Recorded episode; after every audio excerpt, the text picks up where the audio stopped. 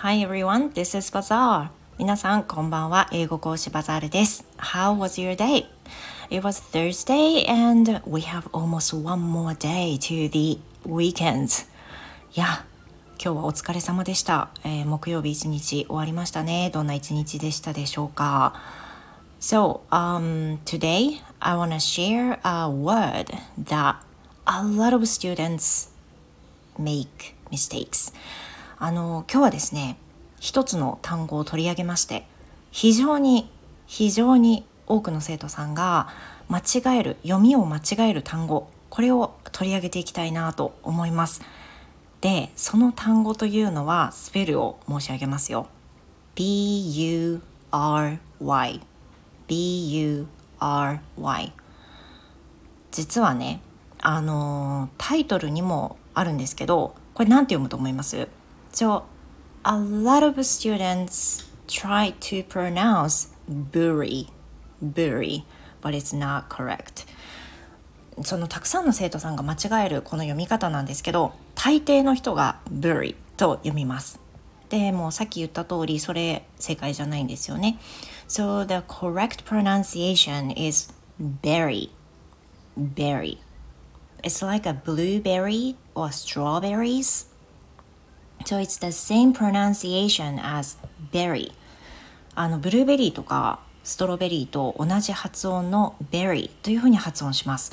これなんで間違いやすいかっていうと U を A って読むのってまあ普通じゃありえない例なんですよね。だからこういうふうにあの全く何て言うの？あの通常の型がはまらない読み方っていうのがたまに存在していて Berry is one of them この Berry っていうのがその中の一つではないかなと思います。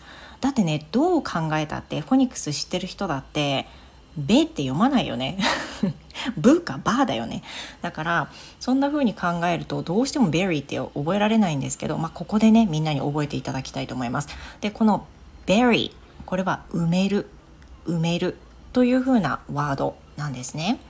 で、えっ、ー、と bury ですけど発音記号だけ覚えてもあれだよねあの使えなくなっちゃうからここでね一緒に例文で覚えていこうと思うんですけれどもあー let's see なんかねあの物騒な例文しか出てこなくて。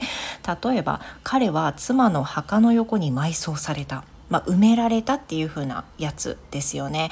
例えば He was buried in a grave next to his wife He was buried in a grave next to his wife 受け身でね使われることがやっぱり多いですね埋められたとか埋まっているとかねそういった時に使われます、uh, Let me find another example 他にもねあのー、ちょっとご紹介したいと思いますよ So, uh, please hold on a moment. ちょっと調べますね。はい、お待たせしました。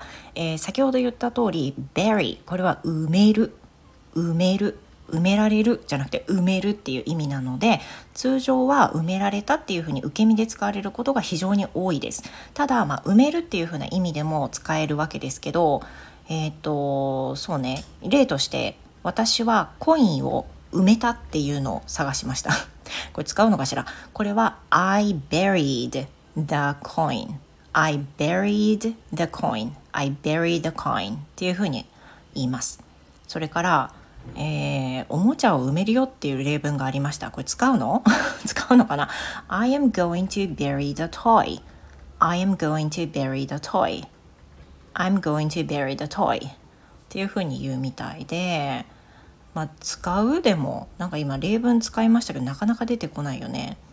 やっぱりねあのお墓として誰々が埋葬されているっていう風に出ていくことが多いです出てくることが多いですね。ということであの埋める埋もれるというふうな意味です。埋もれるっていうのはね他にもあるかな。例えば私のレポートは書類の山に埋もれていたっていうのがあります。これよく使いますよね。私のレポートは書類の山に埋もれていた。まあオーガナイズするのが下手な人とかね言うかもあるかもしれないです。で例文としては My report was buried under a mountain of paperwork mountain ちょうど前の日に配信したね。これあの聞いてない方はぜひ聞いていただきたいんですけど、Surrounded Mountains vs Surrounding Mountains。これについても触れ触れていますので、気になる方ぜひあの追っかけてみてください。So again, the example sentence goes like this. My report was buried under a mountain of paperwork. My report was buried under a mountain of paperwork. 書類の山 a mountain of paperwork a pile of paperwork とかもよくありますよね。でこの埋もれていた my report was buried っていうふうに発音するとレポートが埋もれてたっていうふうに言うことができます、まあ、そんな感じで今回は bury BURY これについて取り上げてみました。参考になれば嬉しいです。ということで今日の配信は以上となります、えー、気に入ってくれた方 Like いいね押していただいて、えー、今引き続きメンバーシップ募集しておりますのでこちらもお待ちしております And that's all for today. Thank you very much. Hope to see you again. Goodbye.